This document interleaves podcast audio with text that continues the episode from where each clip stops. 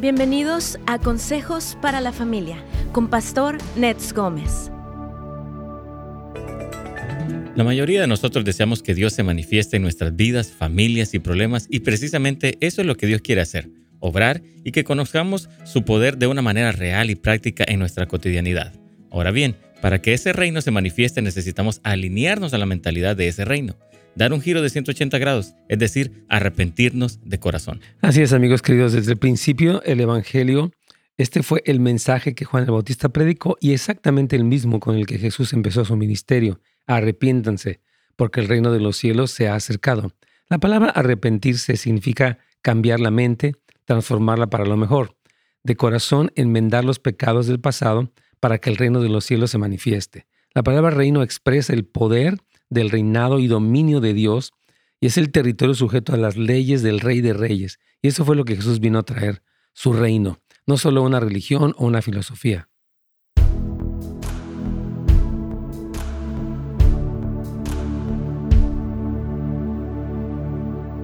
Hola amigos, ¿cómo están? Es un gusto saludarles aquí en su programa Buenas Nuevas. Gracias por acompañarnos.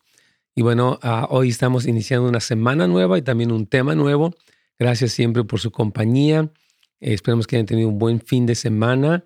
Y hoy ah, este tema del reino es importante porque a veces como que hemos, oímos muchas cosas, pero la experiencia que se tiene a veces no concuerda con lo que uno sabe, ¿verdad? Y vamos a ver qué Jesucristo nos habló, eh, qué es nuestra parte, porque obviamente la parte de Él, pues la cumple, Él obra, pero qué es la parte nuestra que prepara eh, pues para que se manifieste poderosamente. Así que de verdad, ah, pues ponga mucha atención, como sabe, compártalo también con cualquier persona que usted ah, pues guste y oramos también eh, que Dios lo bendiga, que usted experimente el reino. También queremos ah, animarle a que eh, usted pueda seguir creciendo en su relación con Dios como siempre. Saludamos también el día de hoy aquí a nuestra hermana Carolina. ¿Cómo está? Bienvenida. Hermana Lolita también, bienvenida todos los que siempre están conectados. Gracias por acompañarnos el día de hoy. Y ah, pues les comentaba que, ah, que es, importante este tema. También les comentamos que ya tuvimos nuestra tercera clase de ah, nuestro curso acerca de la codependencia. Muy buen tiempo, ya nos faltan solamente dos clases, pero usted todavía puede inscribirse si usted gusta aprender cómo puedo ser libre, balanceado en mis relaciones, cómo puedo poner límites razonables, cómo puedo mejorar mi relación tanto matrimonial como con mis hijos, bueno, le recomendamos ampliamente que por favor eh, pues se registre este curso y que nos acompañe, quedan dos viernes más, todavía puede hacer preguntas, tuvimos preguntas muy interesantes, la verdad, y también pues reflexiones muy interesantes con los grupos, etcétera, así que por favor no se lo pierda, es este próximo viernes a las 7 de la noche, tiempo del Pacífico, si le queda un poquito tarde, está en Montevideo o en algún otro lugar en Uruguay, lo puede escuchar diferido también. La idea es que pues lo vaya aprovechando también porque es de mucha bendición. A mí cuando lo doy siempre se me refrescan muchas de las ideas acerca de este tema de la codependencia. Así que acuérdese de este tema. También tenemos escuela para padres, no se lo olvide. Ah, y queremos comentar también de, un evento importante. Nosotros el día 3 y 4 de abril vamos a estar celebrando ese fin de semana lo que es la resurrección de Jesucristo y nos encanta, ¿no? Este, esta celebración es un día donde muchas personas van a la iglesia, a veces no van, pero este día van, como es el fin de la Semana Santa. Es una magnífica oportunidad para que todos escuchen el Evangelio. Así que si usted gusta acompañarnos en línea o traer una persona, va a un mensaje evangelístico para personas nuevas, aprovechelo, repito, sábado 5 y 7 pm y domingo 8.30, 10.30, 12.30 aquí en Houses of Light tanto en persona como en línea. Así que aquí vamos a disfrutar ese tiempo y esperar que muchas personas tengan un encuentro con Cristo, porque de verdad la necesidad más grande del ser humano no es el dinero, no es la fama, no es nada de eso, es una relación con Cristo. Aquí vamos ya con Radio Inspiración.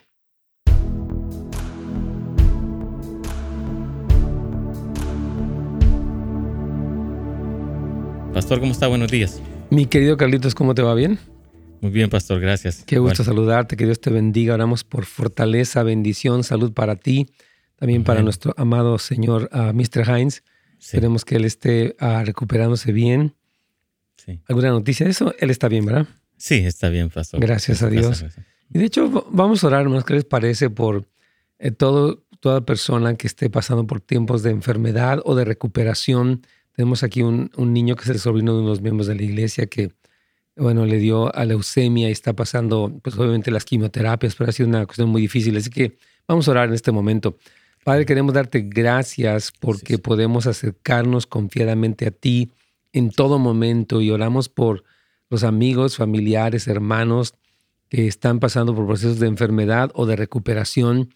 Oramos, Señor, por la manifestación de tu reino, como estamos hoy eh, compartiendo en el día de hoy. Manifiesta tu reino de poder, de sanidad, de restauración en las vidas de los que nos escuchan, Señor, en la vida de Mr. Hines, de Carlitos, de este, de este niño, Isaac, Señor. Uh, Isaiah, perdón, tenemos por Isaiah, Señor, que lo bendigas, Padre, y clamamos, Señor, por esa obra restauradora y sanadora que fue ganada en la cruz del Calvario sobre tus hijos e hijas, Señor. Fortalece también su fe, porque a veces no es tan fácil eh, eh, pues estar esperando la sanidad y estar en dolor, Señor. Trae fortaleza a su cuerpo y a su fe también, para que sigan creyendo y confiando y esperando en ti. Te lo pedimos y te damos gracias porque sabemos que escuchas y respondes en el nombre de Jesús. Amén. Gracias, pastor. Claro que sí, Carlitos. Aquí estamos. Entonces vamos a hablar de este tema que es experimentar el reino de los cielos. Lo que pasa es que, mira, muchas personas en general, por ejemplo, pues van a la iglesia y tienen conceptos intelectuales de cosas. Bueno, yo sé que Dios me ama o sé que Dios me bendice, etcétera, pero no lo han experimentado en carne propia. Pareciera como que es como una especie de teoría muy distante, ¿no? Pero el reino de los cielos, Jesús lo, bueno, Juan el Bautista lo anunció, Jesús es el cumplimiento de ese reino que venía y ese reino está presente ahorita en el mundo y va a tener su manifestación completa en el regreso de Cristo, en la segunda venida de Cristo. Entonces, tenemos que entender cómo es que este reino opera, porque aunque lo vemos en parte, todavía no está completamente manifestado o no ha tomado su dominio en la tierra y por eso algunas personas se confunden, Carlitos. Así es, pastor. Eh, y, lo que tú mencionabas ahorita, ¿no? igual pasó con el tiempo que Jesucristo estuvo aquí, ¿no? Ellos esperaban ver un reino, un rey que viniera a traer libertad, ¿no? Y, pero lo que tú estás diciendo ahorita, ¿no? Él, lo que quiere traer es arrepentimiento primero para poder experimentar el reino de los cielos. Y eso es lo que sucede actualmente, ¿no? Dentro de la iglesia, ¿verdad? Necesitamos un arrepentimiento genuino para poder experimentar el reino de los cielos aquí en la tierra, pasó. Efectivamente, sí, yo creo que es muy importante que sepamos cómo es que el reino de los cielos se manifiesta, o sea, los principios que Cristo estableció en su palabra para poder entonces ver la manifestación. La palabra reino de los cielos es muy interesante porque habla de ese lugar de dominio de Dios y de esa esfera de autoridad en la que Dios opera. Y Cristo nos, bueno, Cristo nos habló muchísimo del reino. Él dijo, más buscar primeramente el reino de Dios y su justicia. También dijo, si no se hacen como niños, no entrarán en, entrarán en el reino de los cielos. También nos dijo que oráramos en el Padre nuestro, ¿verdad? La famosa oración dice, que oramos, vénganos tu reino. O sea, que este reino, que es la manifestación del gobierno de Dios en la tierra, es una realidad. Pero como decía Carlitos, no ocurre simplemente porque querramos, no ocurre simplemente porque lo necesitemos, sino porque sabemos cómo opera ese reino, ¿verdad? Y por eso decíamos en la introducción que tenemos que renovar nuestra mente. Tenemos que pensar, tener esta mentalidad del reino. ¿Cómo es que Dios opera? En vez de quejarnos, pues ya ahora ahí no pasa nada, o por qué está pasando tal cosa, o por qué no pasó lo otro. Bueno, hay que entender cómo es que opera el reino de, pues, de los cielos, ¿verdad? Entonces la pregunta es que si vivimos en su reino o en el nuestro. Hmm. Porque los dos reinos no pueden coexistir, ¿no? O está reinando Cristo en mi vida o estoy reinando yo. Ahora la gente muchas veces lo que quiere es, bueno, Señor, te quiero como Salvador, pero no como Señor. O sea, mm. quiero que me ayudes, que me sanes, que me bendigas, que me prosperes, que ayudes a mis hijos, que me des el mejor carro, lo que sea, pero no necesariamente quiero tu reino, quiero tus bendiciones, ¿no? Entonces, si este reino se ha acercado es porque quiere manifestarse en nosotros, pero el mensaje de Jesucristo es que a menos que no se opere este cambio, o sea, este arrepentimiento, está cambiando esta manera de pensar, entonces no se podrá experimentar el orden de Dios y la manifestación de su poder como Él lo ha, lo ha prometido en su palabra y como Cristo lo ganó en la cruz del Calvario, ¿no? Porque no es que Dios tenga que alinearse a mi manera de pensar. Eso hablaría un ídolo, ¿verdad? Sino que más bien yo, nosotros nos amoldemos a pensar y a renovar nuestra mente como Él quiere que pensemos, Carlitos. ¿Qué piensas wow, Y eso me recuerda a lo que tú nos has dicho, ¿no? O sea, y lo, lo acabas de mencionar tú, ¿no? O sea, nos gusta a Dios como Salvador, ¿no? El Señor como nuestro Salvador, pero no como nuestro Señor que realmente pueda dirigir nuestras vidas y que nosotros podamos someternos a su voluntad, ¿no? Entonces, así es como vamos a poder ver cómo Él está operando en nosotros y, no nos gusta esa forma. Así es, así es. Queremos seguir haciendo lo que no, de la manera que nos gusta manejar nuestro dinero, nuestras relaciones, nuestra asistencia a la iglesia, nuestra... Entonces dice, Señor, pues estás en tu reino y tú pues vives las consecuencias de tu propio reino, ¿verdad? Ahora, esto no es para condenar a nadie, no es para desanimarnos, es para decir, ok, Señor, pues vamos a, alinearnos, ¿verdad? El Señor nos manda que nos alineemos radicalmente, ¿verdad? En nuestra manera de pensar, porque a menos que no sea así, no podemos ver esta dimensión. Jesús dijo en Juan 3.3, Carito, si lo puedes leer. Claro que sí. De cierto, de cierto te digo, que el que no nace de nuevo no puede ver el reino de los cielos. Wow. Entonces Cristo habla de, una, de un nuevo nacimiento. Él habla del nacimiento de nacer del agua y del espíritu habla acerca de, porque entonces le pregunta, ¿no? Nicodemo, la famosa pregunta, bueno, ¿y cómo puede un hombre viejo nacerse de nuevo? ¿Se puede acaso entrar en el vientre de su madre por segunda vez y nacer? Y Cristo le dice, no, ¿verdad? No, se ve que no estás entendiendo, ¿verdad? Entonces, hay una obra del Espíritu Santo en la persona que se arrepiente y cree. Es una obra que le, le llama la regeneración y la renovación en el Espíritu Santo. Vamos a leer este pasaje de Tito capítulo 3, versículos 3 al 6, para que entendamos cómo es que esta regeneración del Espíritu Santo opera en nosotros y nos permite entonces experimentar ese reino o ver ese reino. Por favor, Carlitos. Claro que sí, porque nosotros también éramos en otro tiempo insensatos, rebeldes, extraviados, esclavos de concupiscencias y deleites diversos, viviendo en malicia y envidia, aborrecibles, y aborreciéndonos unos a otros. Pero cuando se manifestó la bondad de Dios, nuestro Salvador, y su amor para con los hombres nos salvó, no por obras de justicia que nosotros hubiéramos hecho, sino por su misericordia, por el, lavamiento de la regeneración y por la renovación en el Espíritu Santo, el cual derramó en nosotros abundantemente por Jesucristo, nuestro Salvador. Wow, qué tremendo. Entonces, aquí habla de que nosotros pues éramos terribles, insensatos, rebeldes, extraviados, esclavos de los deseos pecaminosos, de los diversos deleites de las drogas, del alcohol, viviendo en malicia, en envidia, odiando a gente y etcétera, etcétera. Pero dice que cuando se manifestó la bondad de Dios, a través del Espíritu Santo le empieza a hacer una obra. Vamos a hacer una pausa y vamos a continuar hablando de esto.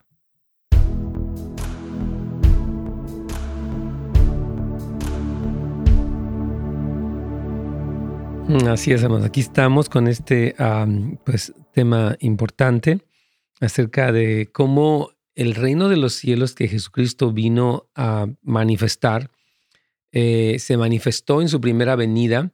Él hizo sanidades y milagros, manifestó su autoridad, su verdad, sus promesas, sus planes, sus advertencias, su misericordia, etc. Ahora, él dijo que el reino de los cielos se había acercado, pero que el, el prerequisito indispensable era el arrepentimiento, que no es otra cosa que un cambio. La palabra hebrea, perdón, griega es metanoia. O sea, tiene que ver con un meta es, ah, noia y tiene que ver con ese cambio, como la metamorfosis, no es un cambio de manera de pensar. Noia tiene que ver con conocimiento. Entonces dice, Señor, tienes que cambiar tu manera de pensar, porque de otra manera hay un choque. Está tu reino contra el mío, ¿verdad? Y no, o sea, no, no puede coexistir. O Dios es rey o no es nada. Cristo dijo, el que no, es, el que no está conmigo está contra mí, ¿verdad? Y fue muy, es muy radical este llamado de nuestro Señor Jesucristo en ese sentido. Entonces, sí tenemos que poder decir, Señor, ok, tu reino se manifiesta cuando como persona, como familia, como iglesia, como sociedad, nos alineamos, nos arrepentimos, nos volvemos a ti y entonces tú empiezas a obrar. Dios a lo largo de la historia ha hecho cosas tremendas, ¿no? Han habido tremendos avivamientos en la historia donde el hombre, pues, los vimos en la Biblia, pero también se ha visto aquí en Estados Unidos, avivamientos fuertes del mover de Dios, como en, el tiempo de Charles Finney, por ejemplo, dice que las cantinas se vaciaron, se cerraron los antros de vicio, los policías no tenían nada de trabajo porque las cárceles estaban vacías, mejor pusieron un coro, las personas se convertían a Cristo, dejaban sus pecados y cantidades enormes de personas eh, tenían, eh, experimentaban el poder de la salvación. Y nosotros queremos otra vez que Dios manifieste su poder. Nos urge. Porque a veces hemos depositado mucha de nuestra esperanza, si somos sinceros, en la política. O sea, que una persona, un partido nos ofrezca determinadas promesas, cambios de ley. Y bueno, esa es la forma en la que a veces se trata de promover un cambio. Pero cuando el corazón del hombre, hermanos, está corrupto, aunque el sistema legal fuera óptimo, pues todo va a tender al mal, ¿verdad? Y a la corrupción, al pecado, etcétera. Por eso lo que más necesitamos es el Evangelio. Lo que más necesitamos es conocer al Señor. Lo que más necesitamos es cambiar nuestra manera de pensar. Entramos una visitación del Señor, un mover del Espíritu Santo, para que entonces se pueda ver el poder de Dios ¿verdad? operando, obrando de esa manera. Así que sí, Claro que sí, vamos aquí con, saludamos a nuestra hermana Quispe, que también está aquí conectada. Bueno, Juan también aquí está. Dice que después de un gran servicio el día de ayer, la verdad fue un buen tiempo tremendo. Queremos recomendar, si usted no pudo escuchar o ver nuestro servicio, puede ir para casasdeluz.la o bien en YouTube también puede ir a Houses of Light. Es la, nuestra iglesia. Ahí tenemos los servicios. Estamos hablando de cantar, de cantar. Ya ha sido, wow, una tremenda bendición.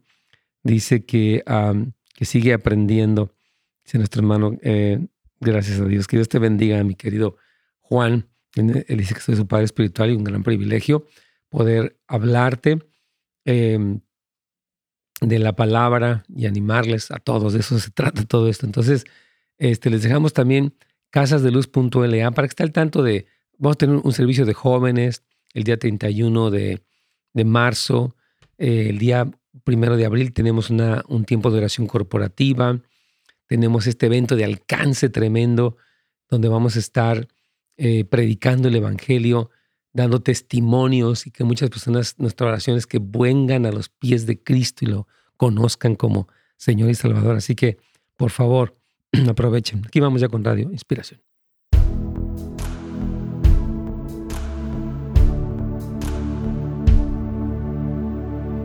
Pastor.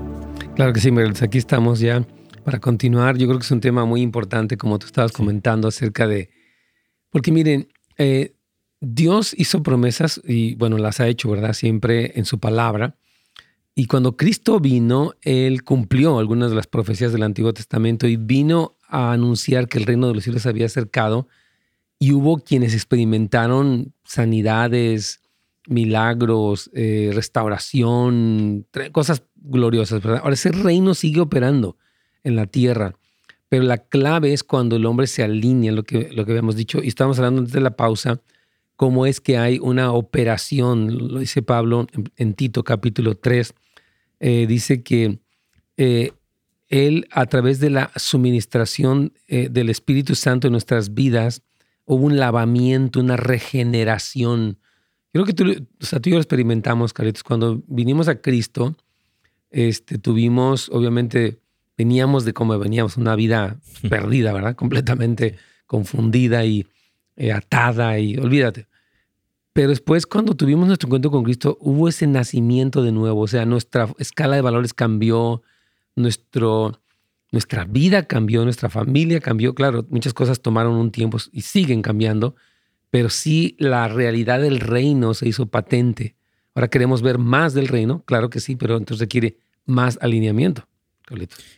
Claro que sí, y lo que tú acabas de decir es cierto, ¿no? O sea, yo también lo pude vivir y mi familia lo, ha podido seguir viviendo y viendo el cambio de lo que Dios ha hecho, pero como tú dices, esto requiere cada vez más obediencia, más y más, entre más nos metemos con el Señor, entre más conocemos más de Dios, eso nos lleva a, una obediencia completa hacia el Señor, pero sí, hay cosas que se necesita seguir trabajando y seguir eh, sometiéndolos ¿no? al Señor para poder eh, seguir experimentando el reino de los cielos aquí, como tú lo has dicho, el Espíritu Santo, necesitamos al Espíritu Santo nosotros también. Sí, completamente. Es lo que llama Mike, un, amigo querido, le llama cooperar con la gracia de Dios, porque nosotros no nos ganamos las bendiciones ni el reino. El reino nos vino porque Jesucristo murió, Jesucristo se entregó y Él hace la obra, pero nosotros nos alineamos, nos colocamos en ese lugar donde Dios derrama su gracia y experimentamos su reino, su prosperidad en las finanzas, su prosperidad en la obra de Dios, su prosperidad con nuestros hijos. Dios lo hace, ¿verdad? Entonces Jesús venía a traer el orden de Dios y su manifestación, así que las personas deberían de revolucionar su manera de pensar en cuanto a quiénes eran, cómo participaban en su vida religiosa, cómo tratar con su enojo, cómo dar dinero, cómo orar, tratar con sus enemigos. Los, los fariseos no pudieron experimentar el reino porque estaban muy aferrados. Ahora nosotros así pensamos, esta es nuestra ley, así es lo que nos ha dado poder, lo que nos ha dado abolengo aquí, entonces, no vamos a dejar, entonces muchos de ellos no experimentaron el, reino de los cielos, pero los discípulos, los que, muchos publicanos, pecadores, prostitutas, este, gente de lo peor experimentó el reino de Dios, la transformación. Entonces Jesús desconcertó a mucha gente de su tiempo en la tierra y lo sigue haciendo porque el reino de los cielos, y bueno, tú das esta clase del Sermón del Monte, Carlitos, es como muy opuesto ¿no? a la forma de pensar humana. O sea, el hombre piensa, pues tú me haces y yo te, te lo, nomás te metes conmigo y te vas a meter en problemas. ¿no? Tenemos una respuesta automática de querer establecer nuestra justicia. Pero el Señor nos mueve el tapete en todo este sermón del monte, Carlitos. Sí, e, es increíble. Yo siempre digo, a mí me desafía cada vez que doy oh, las clases. O sea, el primero que empieza a obrar es en mí, ¿no? Y, y es algo que yo te necesito recordar todos los días, vivir este estilo de vida ¿verdad? Para poder eh, recordar lo que Cristo, y ser obediente hacia Él, ¿no? Para poder experimentar esto, el reino de los cielos, ¿verdad? De una forma cada vez más tangible, porque tú lo decías, ¿no? En, Lucas 17 habla que les dijo a los fariseos, ¿no? Que el reino de los cielos, el reino de Dios está aquí entre vosotros, ¿verdad? Y, incluso no estaba en el corazón de ellos, sino que estaba palpable, Dios mismo estaba ahí. Entonces, era algo bien difícil para ellos, pero conforme tú lo hablabas, ¿no? tenemos a Cristo en nosotros, se nos va haciendo un poco más fácil, ¿verdad? Poder caminar en esto. Así es. Así es, más miren, Jesús empieza a hablar en este famoso sermón del monte, Mateo 5, 6 y 7, acerca de las cosas que producen verdadera felicidad, ahí en el capítulo 5. ¿Verdad? Pues el mundo eh, exalta sus propios valores, que dice, date gusto, haz lo que quieras, anda con quien quieras, tú buscas la fama, la dama y la lana y que nadie te diga nada y tú quieres ser feliz y y no son felices, están atados, están confundidos, están en conflicto, están en depresión, en amargura. O sea, ese camino que el mundo trató no los liberó. Les satisfizo por un momento sus deseos carnales, pero no trajo una verdadera paz ni felicidad. ¿Verdad? Entonces Cristo nos dijo, ustedes van a valorar otras cosas, van a revolucionar su manera de pensar y esto les va a permitir experimentar la verdadera felicidad. Por eso estas bienaventuranzas la, otra palabra similar es felices. Empieza a hablar Jesús, los pobres en espíritu, los que lloran, los mansos, los, que, los de limpio corazón, este, los pacificadores. Jesús empieza a hablar de una contracultura del reino, que, repito, sea, contradice mucho la manera de pensar del ser humano de que, ah, no, yo así no lo voy a hacer, ¿verdad? Entonces el Señor dice, no, pues necesitas nacer de nuevo, porque si no lo haces, no vas a experimentar, le dijo a este hombre Nicodemo, pues eres muy religioso, qué bueno que vienes aquí, pero si no naces de nuevo no vas a poder experimentar el reino de los cielos, ¿verdad? Entonces el verdadero creyente está feliz porque recibe esa manifestación del poder y del orden de Dios en su vida. Entonces, si usted cree que ya sabe todo, usted no va a aprender nada, no va a modificar su manera de pensar y no va a experimentar el reino. Pero yo, hemos dicho que de los dos grandes estorbos más grandes para crecer y para experimentar más de Dios es la obstinación y la amargura. O sea, que nos volvemos personas que idolatran sus ideas, aferradas a sus ideas, o bien personas que son muy negativas, ¿no? Marcadas por me hicieron, me lastimaron, me fue mal en la iglesia, con mi esposo, con el mundo, con el partido, con quien sea, ¿no? Entonces, todas esta, estas dos como paradigmas nos estorban tanto porque no nos quedamos aferrados, caritos, a nuestra manera de pensar y no experimentamos lo que Dios prometió y a veces nos quejamos, nos podemos sentir así. Entonces, este, ah, es muy importante. Entonces, uh, de repente como cristianos pensamos que ya sabemos todo, incluso le queremos enseñar a Dios a hacer las cosas. Hay gente que dice, ¿por qué Dios no le hace así? ¿Y por qué Dios no hace otro? Y yo ya di, no pasó nada. Y yo di, no pasó, como diciendo, yo de, veras no, no, entiendo cómo podemos pensar que el error lo tiene Dios y no nosotros. ¿Verdad? Digo, bueno, yo he visto, hablaba con un joven la otra vez, me decía, pero es que, porque digo, pero es que, ¿cómo es que tú le vas a decir a Dios cómo hacer las cosas? Imagínate, tú y yo no, no sabemos manejar ni nuestra agenda del día, ni nuestras decisiones más básicas, y queremos decirle a Dios cómo hacerlo. Le digo, no creo, la verdad. Entonces Jesucristo empieza a decir ahí en Mateo 5.4, voy a una especie de paráfrasis, felices los que han tenido una experiencia de quebrantamiento, los que han permitido que su orgullo muera, porque ellos serán dirigidos, confortados, animados, instruidos y amonestados. Entonces las personas que empiezan a experimentar esta, eh, este reino y a alinear y, como decíamos, revolucionar su mente para seguir el criterio que Dios nos da, entonces empiezan a experimentar. Y mucha de la obra del Señor es primero interna. Porque al hombre le encanta lo externo. A mí que me den, que me pongan, que me suban, que me aplaudan, que me... ¿verdad? Pero el Señor dice, no, lo más importante es lo que está dentro de ti. Y ahí es donde el Señor por eso nos invita a cultivar cosas internas como la, la humildad, eh, la mansedumbre, etc. Vamos a hacer una pausa y vamos a continuar hablando de esto.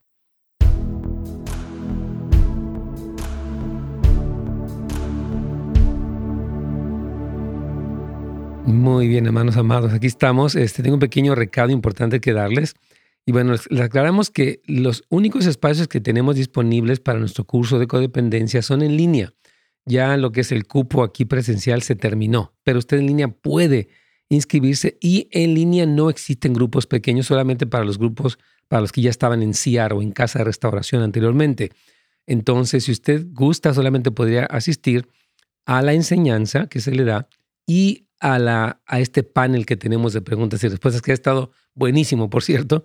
Entonces, este, es importante que, que sepan que ya no hay espacio aquí físicamente, desafortunadamente, pero lo puede escuchar en línea y la verdad tiene muy buena calidad la grabación, el sonido, y aún puede comunicarse por texto con nosotros para alguna pregunta, alguna consulta. Será un privilegio servirles y puede ir entonces a casasdeluz.la o bien marcar el 818 998 3621. Repito el número 818 998 3621.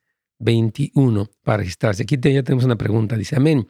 Yo fui uno de ellos y ahora que me ayuda a escudriñar la palabra, renueva mi mente. Gracias, pastor, por estos mensajes. Adelante y que Dios les siga bendiciendo. Claro que sí, hermano Will. Es un privilegio, la verdad, poder este saber que, pues que uno era así, todos éramos así, hermanos. Tenemos nuestra manera, aún como cristianos, seguíamos pensando como que traíamos arrastrando nuestra cultura del mundo, ¿me entiende? O sea, éramos cristianos, pero no cambiábamos.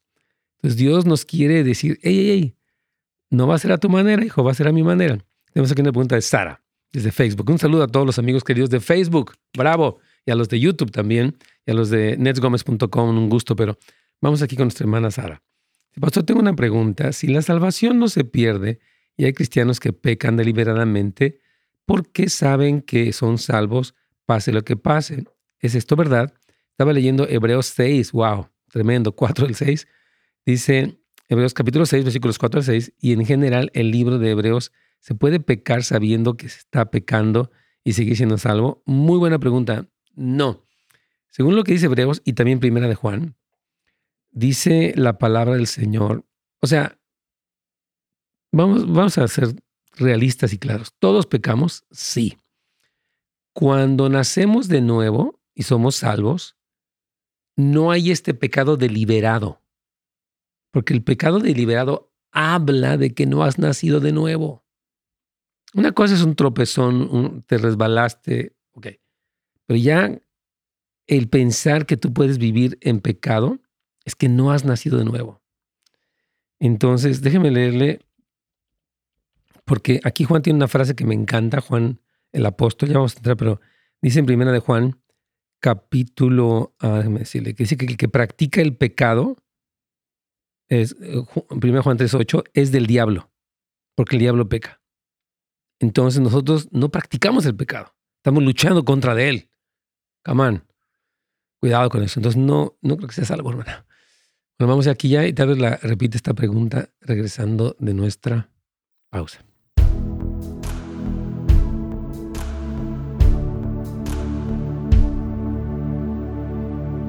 Pastor. Sí, mi cariño, aquí estamos. Ya tengo una pregunta y tú tienes otra, así que voy a tratar de dar una frase, la pregunta que está muy, muy sencilla y vamos con la que tú tienes. Dice, eh, estamos diciendo aquí, ¿no? Que si no hemos quebrantado nuestro orgullo, y esa es una decisión personal, no podemos ser llevados al siguiente nivel en lo familiar, en lo financiero, en lo ministerial, porque el prerequisito del reino es la pobreza en espíritu, que es el reconocimiento de nuestra profunda necesidad. Que existe una gran distancia entre lo que yo sé y donde yo debiera estar. Hay esta brecha enorme que me hace decir, Señor, yo te necesito. No es que yo tenga 20 años de cristiano, 30 o 10 o 5, es que yo te necesito. Entonces, esta pobreza de espíritu, que no tiene que ver con ser una persona que tiene autolástima, una persona que siente gusano, no, es una profunda necesidad. Aunque yo fuera pastor, apóstol, profeta, lo que sea, yo reconozco que estoy profundamente necesitado de Dios. Y esa es como la puerta de entrada. Aquí nos pregunta nuestra hermana, dice, pastor, tengo una pregunta si la salvación no se pierde y hay cristianos que pecan deliberadamente porque saben, dice, ¿por qué saben que son salvos pese a lo que dice, pase lo que pase. Esto es verdad. Esto es un engaño. Ella nos cita aquí, dice Hebreos 6 del 4 al 6, donde habla de los que pecan deliberadamente. Y el libro de Hebreos dice, habla de lo contrario. Se puede pecar sabiendo que se está pecando y seguir siendo salvo. Y voy a explicar. Porque la verdad es que todos estamos, tenemos pecados, ¿verdad? Pecamos. Pero nosotros no pecamos deliberadamente, estamos luchando contra el pecado. Primera de Juan tiene hay tres versículos que quiero leer. Dice aquí en 1 Juan 3:8, el que practica el pecado es del diablo, porque el diablo peca desde el principio. Para esto apareció el Hijo de Dios para deshacer las obras del diablo. siguiente versículo, todo el que es nacido de Dios no practica el pecado. O sea que no es que uno no peque, porque pues, uno peca, pero no está luchando contra el pecado. Ahora, si la persona peca deliberadamente, la persona no es salva. Porque aquí dice que el que nace de nuevo no está en esa... Ahora dice, bueno, recibió a Cristo, pero está haciendo eso. Pues si lo recibió, fue superficialmente. Cristo dice, ¿por qué me llamas Señor, Señor y no haces lo que te digo? También dijo, no todo el que me dice Señor, Señor entrará en el reino de los cielos, Carlitos. Así es. Existe la falsa gracia también, pastor. Sí, un engaño. Primera Juan 5, 18 dijo, sabemos que, los, que todo aquel que ha nacido de Dios no practica el pecado, pues aquel que fue engendrado por Dios le guarda y el maligno no le toca. O sea, ¿me entiendes? entonces, estas personas que dicen, yo soy salvo, ando dándole duro aquí a la hilacha todo mi rollo, pero no hay problema. No, hermano, eso que usted dice, o le digo hermano, usted, persona que dice eso, no es salvo, no se engañe, porque hay un engaño, como dice Carlitos, de la falsa gracia, que le dice, no, ya el Señor pagó todo, usted ya todo es por gracia. La gracia, hermanos, nos capacita para vivir por encima de la ley. O sea, usted dice que está bajo la gracia, tiene más responsabilidad, porque la gracia, yo siempre he dicho, no es el permiso para llegar tarde, es el poder para llegar más temprano. Exacto. Wow. Entonces vamos si quieres con tus dos preguntas. No sé. Sí, tengo aquí la llamada anónima desde Moreno Valley. Eh, ¿Qué tal? Buenos días, mi hermano o mi hermana, no sé. Yo, mire, tenía una pregunta. Ah, mire, yo, yo busco siempre el reino del Señor y, Amén. y me gusta ser obediente y hacer las cosas que, a la manera del Señor. Pero fíjese que con mi esposo he tenido mucha oposición. Le voy a hacer corto el... Cada vez que estoy viendo, por decir, un programa que cristiano, un pastor o algo, oh, yo no dejo que me laven el cerebro tan fácilmente. O algo que que yo estoy haciendo me dice que yo soy fanática del Señor, pero ahorita no tengo en mi mano la escritura de decir que antes de obedecer a los hombres debemos de obedecer a Dios. Y yo he estado siendo últimamente muy... Ah, pero yo, yo le quiero hacer una pregunta, ¿por qué permite que un hombre que tiene una visión, pues, carnal de la vida la afecte? O sea, su esposo ah, dice, permítame, permítame, permítame, Es que, fíjese, su esposo pues dice que le están lavando el cerebro, este, dice que usted es una fan, lo que sea. Pero yo digo, bueno, pues yo entiendo que mi esposo no ha nacido de nuevo, no conoce a Dios, pues se expresa así. Entonces, de ninguna manera permitiría que una persona así me moviera el tapete, me afectara, porque pues obviamente él va a ver todo mal, ¿no? Si usted da diezmo, la va a ver como está loca. Si usted ve, la, ve las prédicas, pues, ¿me explico? O sea, usted no debiera ser afectada por la percepción que él tiene de usted. Pero mi, pregunta es, ¿por qué le afecta? ¿Por qué cree usted que le afecta lo que él le dice? Trate de contestarme la pregunta. en realidad, uh, ¿cómo le diré? Dice que la paz del Señor sobrepasa todo entendimiento, ¿verdad? Y, y este, sí me pone un poco incómoda. Pero, dígame por qué. No me está contestando la pregunta. Porque siento que, ¿cómo le diré? Que está entrando en un área de mi vida que él no me conoce en esa área de mi vida. No, es que usted le está dando poder a él. No es que le esté entrando, es que usted lo deja. ¿Por qué tiene tanto poder su esposo para hacerla sentir mal cuando usted está buscando a Dios? Tal vez hay un poco de codependencia. O sea, su esposo tiene mucho peso y debe tener más peso. ¿Qué le dice Dios? ¿Qué le dice la palabra? ¿Qué le dijo el Espíritu Santo? No que lo que dice. Él es un hombre que no conoce a Dios, hay que orar por él. Que Dios te venga a los pies de Cristo, etcétera, etcétera. Pero usted como cristiana debería decir, bueno, verá, esposito no entiende, pero vamos a orar por él para que él entienda, porque él va a ver todo lo que yo hago pues como algo absurdo, pero porque él no conoce, no ha nacido de nuevo, entonces no puede ver el reino de Dios, lo que estamos predicando el día de hoy. Entonces yo le voy a pedir, por favor, que siga renovándose con su mente y que diga, Señor, mi esposo es importante en mi vida, pero no es mi Dios. Y lo que él diga sí me interesa, pero no, cuando me habla de cosas tuyas, no me puede afectar porque no sabe lo que está diciendo. Es más, perdónalo él habla torpemente. Y yo no voy a dejarme llevar por él. Usted necesita estar firme. ¿Perdón? ¿Qué dijo mi hermano? Eso es lo que yo siempre hago cuando él trata de, de desearme o de decirme cosas que, que yo sé que son reales, porque yo lo miro desde la perspectiva del Señor. Pero entonces, ¿por qué le afecta? Yo estoy muy agarrada del Señor. No, pero la pregunta que yo tenía, porque antes de obedecer a los hombres hay que obedecer a Dios y yo pongo las cosas del Señor primero que las de las de mi esposo, ¿me entiende? Entonces bueno, entonces si eh, no le afecta, está usted perfecto, hermana, amén. Gracias a Dios, qué bueno. Nos da muchísimo gusto. ¿Está usted bien? Entonces, su pregunta, o sea, si usted nos dice que está sirviendo, que, que está agradando más es que los hombres, está súper bien, hermana. Amén. Entonces, lo que, lo que surge es un aplauso para usted. Yo creo. Qué bueno que no, que no se deja afectar por él. Dios me la bendiga, querida hermana. Vamos, si quieres, con la siguiente pregunta, Micaleto. Sí, tenemos, tengo una llamada también. sí, como, como, tú quieras. Tenemos un minuto. perfecto, voy con la llamada ahorita. Sí, vamos. Aquí está, Aurora. Buenos días, Aurora.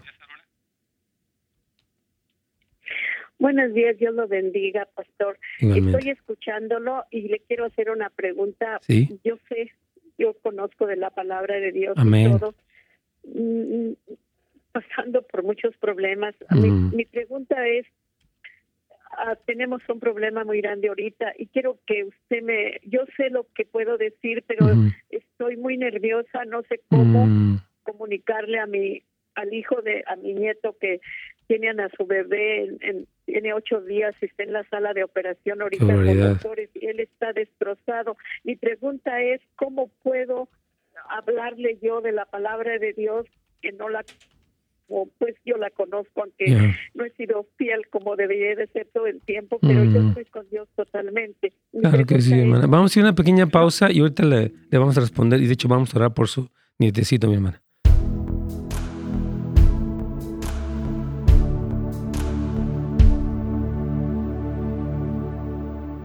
Amén. Dice aquí nuestra hermana a la siguiente una pregunta. Dice, yo estoy aprendiendo. Entonces, ¿qué sucede con supuestos siervos que hacen cosas que no deben? Con todo respeto a los siervos.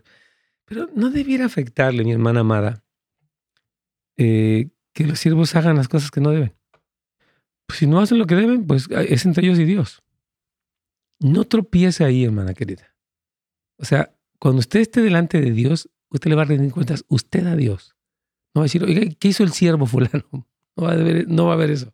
Le aseguro que no va a estar el siervo para defenderla o acusarla. Dice la Biblia, cada uno dará a Dios cuenta de sí. Entonces, si el siervo hizo o deshizo, pues que Dios tenga misericordia de, aquel siervo que no está haciendo lo correcto. Y vamos a orar por él, porque ese es el corazón de Dios. Si tú ves a tu hermano mal, Galatas 6.1, con espíritu de mansedumbre, restáurale. Eh, Mateo 18 habla de eso, etc.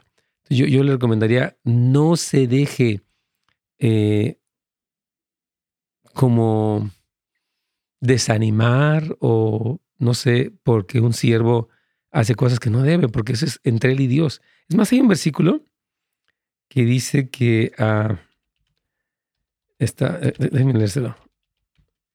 Está en Romanos, que me encanta. Y, es exactamente la respuesta para usted. Romanos 14, 4 dice, ¿tú quién eres que juzgas al criado ajeno? Para su propio Señor está en pie o cae, pero estará firme porque poderoso es el Señor para hacer estar firme. Pablo está diciendo aquí que, pues ahí está para el Señor, ¿verdad? Y ahora sí que, pues que Dios tenga misericordia de él. No lo va a juzgar, ni lo va a condenar, ni lo va a criticar. Voy a orar por él y yo voy a guardar mi propio testimonio, mi hermana querida.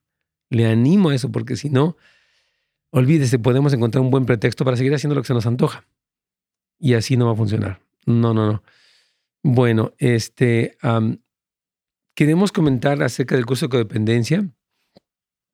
Mire, este tema de la codependencia es muy importante que entendamos un balance. Hay una correcta actitud de ser personas que se sacrifican por los demás, que ceden, personas que buscan la paz, pero también existe un desbalance, donde, uno pierde los límites, pierde la dignidad.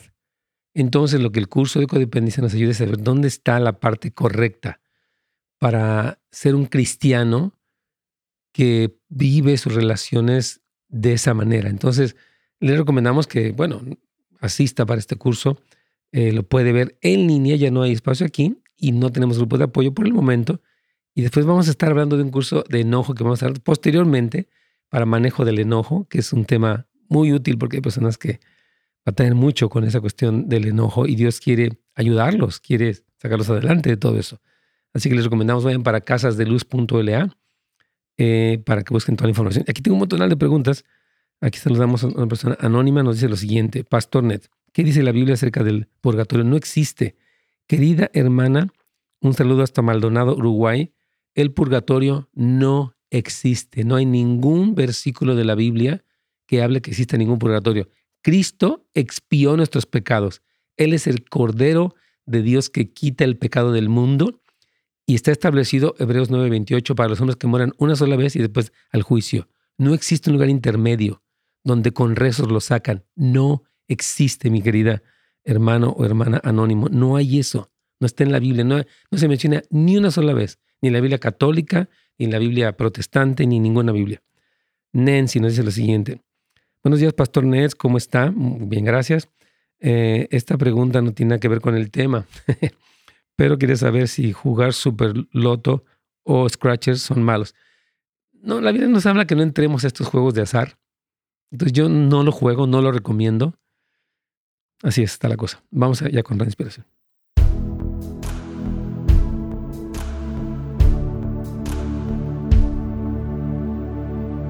Sí, mi querido, estamos aquí comentando a nuestra hermana Aurora, que tiene a su nietecito, parece allí, este, en la sala de operaciones, y dice cómo puede hablarle. Mire, yo creo que en un momento de, un dolor, una preocupación tan grande, hay que estar con las personas, orar con ellas. Eh, tal vez no es el momento de citar tantos versículos, ¿verdad? Porque la persona está ansiosa, está preocupada. Creo que es un momento nada más dice la Biblia, llorar con los que lloran, ¿verdad? Y yo, yo me, me uniría con ellos a, estar allí juntos y pues si quieren desahogarse, platicar algo y orar, podemos hacerlo. Así que, de hecho, vamos a orar. Para queremos pedirte en este momento, pues por esta, eh, esta operación que está viviendo este pequeñito, ten misericordia, obra para que la operación sea todo un éxito y llena de paz al padre, a la madre y a la abuelita y a todos, oh Señor, mientras confiamos y esperamos un milagro, una respuesta positiva de parte tuya una respuesta en el sentido de que la operación va a dar muy buen resultado. Te lo pedimos todo en el nombre de Jesús. Amén. Amén, hermana Aurora. Dios me la bendiga. Que esté, muy bien. Vamos, si quieres, entonces. Sí, hermana. ¿Cómo, cómo? ¿Quieres decir algo, hermana? ¿Está ahí todavía? Dígame. Sí. Sí, eso, nada, agradecerle a Dios, como usted me acaba de decir, esperar hasta que pase, tienen cuatro horas, tres horas ya en la operación. Sí, mi hermana. Ahorita citar un versículo, tal vez no. Si él le dice, léame un versículo, le puede leer el Salmo 23, puede leer el Salmo 91, puede leer el Salmo 27 tal vez, el Salmo 84, algunos salmos así que traigan esperanza en este momento para que, pues obviamente, pero ahorita más bien no es tanto de eso, es más bien acompañarlos porque la tensión puede ser muy grande. Dios me la bendiga y esperamos un, bueno, vamos a ver un testimonio, lo creemos en el nombre de Jesús. Muy bien, Tienes una pregunta de WhatsApp, yo aquí tengo otra más, si, gusta. Así es, pastor. Dice, Dios le bendiga. Mi pregunta es, yo hice mi primer ayuno para fortalecer mi vida espiritual, mi relación con Dios. Empecé en la madrugada y terminé a las 9 de la mañana, porque les prometí a mis hijos salir en bicicleta un rato. Pero dos miembros de mi iglesia me dijeron que eso no era ayuno. Yo solo les respondí, son cinco horas a las que tengo y entiendo para, para, para alguien que está empezando. Ahora me siento triste. Dice, no puedo decir me puedo decir que estoy confundida ya que solo le pedí a mi Dios que Él me ilumine y hacer su voluntad, ¿verdad? Su nombre es Antonieta. Muy bien. Bueno, gracias por su pregunta. Mire, yo creo que el ayuno es abstenerse de algo con el fin de dedicarse a buscar a Dios. Es básicamente, ¿no? Ahora puede haber un ayuno total, parcial, de Daniel. Incluso se ha hecho mucho de medios masivos, etc. Entonces yo creo que no invalidaría su ayuno porque bueno, son cinco horas que tal vez usted dedicó, porque según entendimos que... ahora, yo no puedo decir ayuno de noche y velo de día. Porque pues, de noche estoy dormido. Y de velo, pues yo de día estoy despierto. Más bien se vela de noche y se ayuna de día. Pero yo creo que el corazón de ella es correcto. O sea, ella dice, yo quiero buscar a Dios y eso está increíble. Ahora puede ir creciendo un poco más. Señor, me voy a abstener del desayuno, por ejemplo. ¿Verdad? Que me estoy el desayuno y ese tiempo que no desayuné, me dedico no solamente a malpasarme, sino a que voy a orar, a leer la Biblia, voy a, conectarme con Dios, etc. Entonces, eso es el ayuno, es una práctica donde Dios nos concede dejar algo en busca de algo mejor. Entonces, no la condeno, pero le animo para que crezca más. ¿No, Carlitos? Amén, claro que sí. Ella misma está diciendo, está empezando. Y sí, o sea, está empezando bien. Amén, claro que sí. Tenemos una pregunta. Dice, ¿qué me aconseja? Mi esposo es el tesorero de la iglesia. Ah, porque me dice que una persona que entonces, ¿qué, ¿qué, sucede? Dice, yo estoy aprendiendo. Entonces, ¿qué sucede con supuestos siervos que hacen cosas que no deben? Yo digo, pues dice con todo respeto, yo digo, ¿por qué permitimos que un mal ejemplo nos afecte? Dice la Biblia, cada uno dará a Dios cuenta de sí. Entonces yo digo, bueno, si una persona está haciendo algo mal, ore por ella, clame que el Señor la perdone, que te haga convicción, pero usted siga adelante. Porque el día que esté delante de Dios no le va a decir, oye, ¿cómo se portó el hermano? Oye, platícame. no te va a preguntar qué hizo el hermano. Te va a preguntar qué hiciste tú. Claro, como cristianos no, no vamos a pasar por el gran juicio del trono blanco, Dios nos libre. Vamos a pasar por el tribunal de Cristo. Pero también es un tribunal de evaluación. Y la evaluación de Cristo es la más perfecta. Así que siempre buscamos esforzarnos por vivir de la manera más excelente, no por ganarnos la, salvación, porque la salvación, la salvación la ganó Cristo en la cruz y la recibimos por gracia a través de la fe. Pero ya como cristianos, las recompensas sí dependen del esfuerzo, de la dedicación, de la batalla, del compromiso, etcétera, etcétera. Entonces, este, vamos si quieres con una de tus preguntas, Carlitos. Sí. Y tengo aquí a Brenda. Vamos con ella. De Alhambra. ¿Qué tal, Brenda? Bienvenida. Mana Brenda. Buenos días. Buenos días muy, muy... ¿Me escuchan? Sí, claramente. ¿Aló? Sí, le escuchamos claramente, mi hermana querida. ¿Hasta qué? Muchas gracias, muchas gracias. ¿Hasta qué punto yo dejo, no, dejo de deshonrar a mi papá si ya no lo cuido? Yo lo estaba cuidando, pero él es un hombre muy grosero, habla con malas palabras, hemos tenido unos um, intercambios, pero yo no le he faltado respeto pero ya me mandó a decir de que no me quiere ver, que él ya está muerto para mí y que le devuelva todo lo que yo tenía de él. Mm. Su papá está un poquito amargadito. Pobrecito. Sí, no, pobrecito. Entonces, sí, no, es que es un hombre que ha decidido, desafortunadamente, mientras pasa la edad, a veces uno permite que la amargura se arraigue en el corazón y es, es muy triste porque la amargura va creciendo, uno se vuelve negativo, quejumbroso. Entonces, el hecho de que usted se mantenga a distancia de él no quiere decir que lo está deshonrando. Simplemente no está cerca de alguien que pues, la maltrata, la ofende, malas palabras. No, no necesita usted estar en eso. Yo oraría por él y decirle, ok, papá, si no me quieres ver, pues ni hablar, no, no, ¿qué, voy a hacer? Digo, me duele, quisiera seguir tú y yo teniendo una relación de padre e hija, pero pues tú estás cerrando la puerta. Entonces yo creo, hermana querida, que perdónelo, ore por él, ánimo, pero no se deje maltratar por él porque Dios no quiere eso. Vamos a ir a la pausa, Carlitos. Bueno, ya se nos terminó el programa, pastor. Ay, sí es cierto, ya estoy, ya quiero seguir con el siguiente segmento. Dios mío, perdónanos. Aquí vamos. Mañana primero Dios seguimos un poco con esto, Carlitos.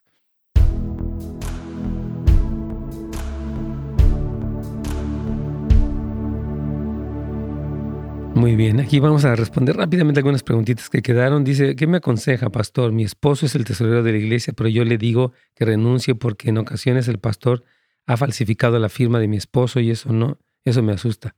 Y no, no debiera, no debiera, no, no es correcto. Eh, yo creo que yo hablaría, siempre con la autoridad. Primero con la persona, oye, pues no está bien que, que falsifiques mi firma, una. Y dos, este, porque está haciendo como gastos, parece que no son aprobados, ¿verdad? Por, de alguna manera está pasando algo así. Entonces, eso es incorrecto y hay que tener ética como pastores. Y uh, yo hablaría, si él no responde con la autoridad del pastor. Dice, es cierto que cuando la gente muere va al cielo y está delante de la presencia de Dios, que es la escritura. Claro que sí. Le quiero recomendar que lea Primera de Tesalonicenses, porque Pablo habla acerca de eh, precisamente a todas estas cosas. Mire, le voy, a, dar los capítulos para que usted los lea, porque ahorita se nos acabó el tiempo. Pero habla, eh, Pablo habla acerca de los que durmieron o los que murieron en el Señor, más específicamente. Y él explica este, en primera de Timoteo, perdón, primera de Tesalonicenses capítulo 4, versículos 3 en adelante, él habla, dice, no queremos que ignoren acerca de los que duermen o han muerto, para que no se entistezcan. Y él explica acerca cómo habla de la venida de Cristo, etc. Entonces, ahí está muy bien. Y también puede leer Apocalipsis 4, 5, cuando habla de todos los que están delante del Señor. Y más versículos, 1 Corintios 15, etc. Hermanos, Dios me los bendiga. Muchas gracias por habernos escuchado. Les amamos, les bendecimos. Y primeramente, Dios, mañana vamos a continuar con este tema.